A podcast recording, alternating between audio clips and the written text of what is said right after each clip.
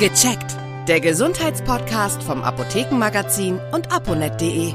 Hallo, ich bin Sabine Sebald und ich bin verbunden mit der Redaktion von aponet.de und dem Apothekenmagazin.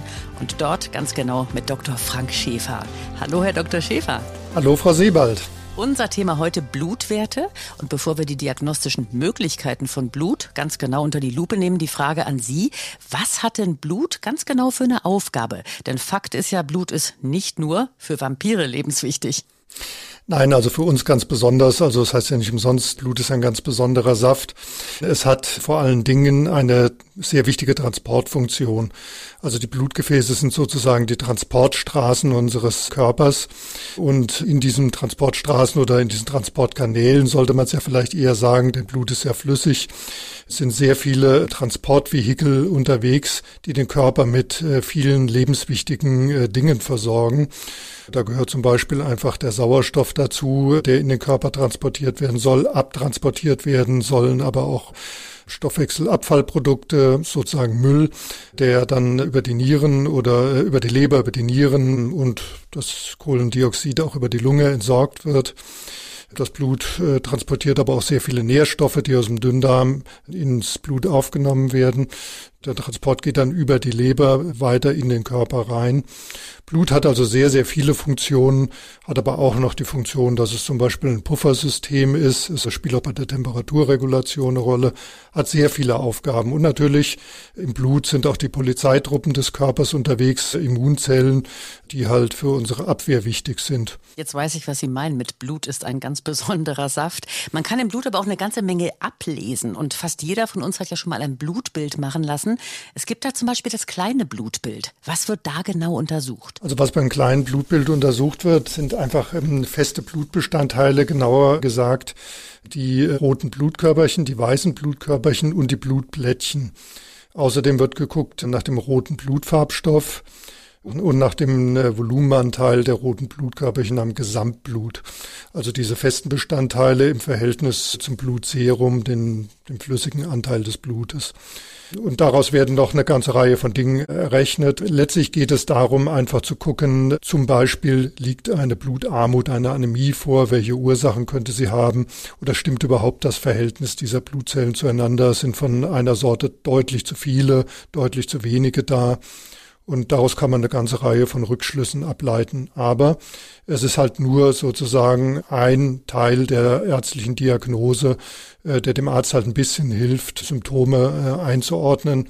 Aber es ist noch nicht das ganze Bild. Das Blutbild ist nur ein Teilbild, wenn man so sagen darf, der ärztlichen Diagnose. Und was ist denn jetzt genau der Unterschied zum großen Blutbild? Das große Blutbild macht man dann, wenn man zum Beispiel eine Infektion vermutet und genauer gucken will, was ist passiert. Äh, letztendlich geht es da darum, dass man die weißen Blutkörperchen, die man beim kleinen Blutbild nur insgesamt erfasst, noch mal ein wenig aufschlüsselt.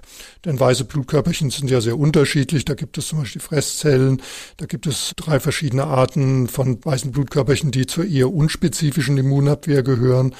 Dann gibt es aber auch äh, Lymphozyten, die eben auch die spezifische Immunantwort tragen, also auch das Immungedächtnis eben mittragen oder auch das Immunsystem regulieren.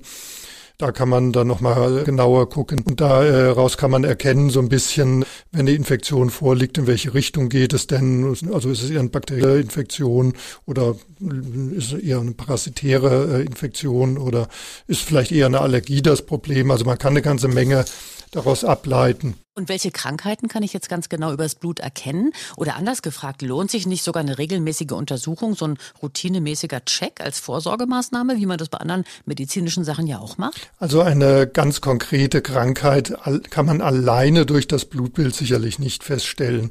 Aber der Arzt ist derjenige, der ein großes oder kleines Blutbild veranlasst, immer dann, wenn er den Eindruck hat, dass Symptome vorliegen, die zum Beispiel darauf hindeuten können, dass jemand sagen wir zum Beispiel eine Blutarmut, eine Anämie hat, dass er sehr müde, sehr schnell erschöpft ist, also über das gewöhnliche Maß hinaus. Äh, dann könnte man zum Beispiel gucken, oder wenn er eben vermutet, es liegt eine, eine Infektion vor und möchte sich da ein bisschen genaueres Bild machen, dann kann er dann auch ein großes Blutbild veranlassen. Also das ist letztendlich eine Sache, die der Arzt dem Patienten dann anrät, ein kleines oder ein großes Blutbild zu machen. Das macht man nicht einfach so regelmäßig. Was man regelmäßig macht, ist im Rahmen des Gesundheitschecks, den man so ab 35 ich glaube, alle drei Jahre machen kann. Da wird aber kein Blutbild gemacht, sondern da werden Untersuchungen im Serum gemacht. Da wird zum Beispiel nach dem Blutzucker geguckt oder nach Cholesterinwerten. Nun haben Apotheken ja immer mehr im Portfolio. In einigen kann man sich ja sogar schon impfen lassen. Stichwort Corona. Kann ich in der Apotheke auch mein Blut untersuchen lassen? Das kann man auch machen. Da kann man einige Blutwerte bestimmen lassen. Allerdings kein großes oder kleines Blutbild. Da wird aus Kapillarblut, das man aus der Fingerspitze nimmt, zum Beispiel untersucht, wie hoch die Cholesterinwerte sind, wie hoch der Blutzucker ist. Apotheken können mitunter auch, äh, oder einige Apotheken bieten auch an, zum Beispiel Leberwerte zu untersuchen oder zum Beispiel auch nach Vitamin D zu gucken.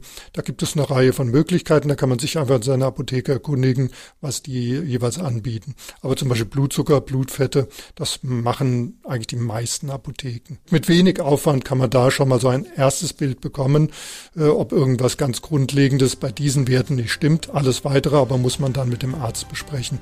Also ein Arztbesuch und Untersuchung durch den Arzt ersetzen die in der Apotheke gemessenen Blutwerte keinesfalls. Aber sie können Anlass sein, mal zum Arzt zu gehen.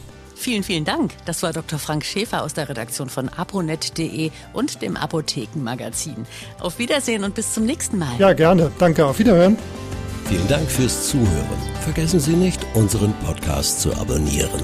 Und viele weitere Tipps und Informationen für Ihre Gesundheit lesen Sie online auf www.aponet.de und alle 14 Tage im Apothekenmagazin, das Sie kostenlos in Ihrer Apotheke bekommen. Bis nächste Woche zur neuen Folge von Gecheckt, der Gesundheitspodcast vom Apothekenmagazin und aponet.de.